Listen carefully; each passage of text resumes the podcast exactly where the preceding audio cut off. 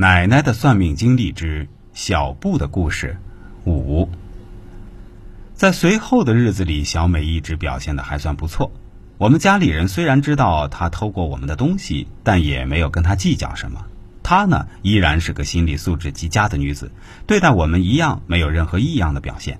比如我堂弟堂妹出生的时候，她一样过来抱抱，逗着孩子玩耍，搞得像是自己亲生的一样熟络。后来大概是二零零零年左右，小美的婆婆，也就是小布的母亲去世了，是死在一个夜里。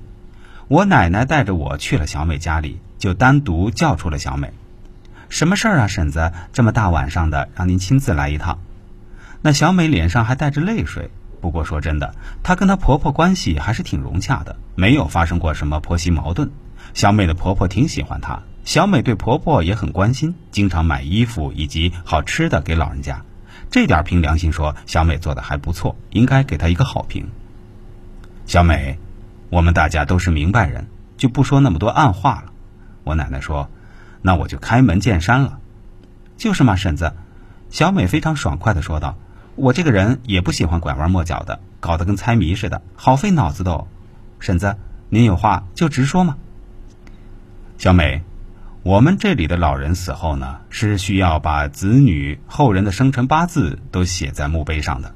我奶奶对小美说：“除非不记得八字，否则就一定写真实的，不然就是对死者的不敬。”那您的意思是？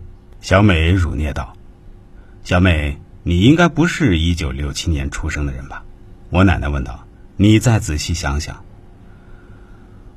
话说，我奶奶问小美今年到底多大的时候，小美非常坚定的说：“我是一九六七年出生的呀，难道身份证上还会错吗？再说我也有户口簿啊，要不您给我过目一下，我这就回去拿。”别，我奶奶拦住她说。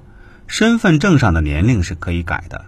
我问的是你真实的年龄是多大了？来，小美，你看着我的眼睛说实话。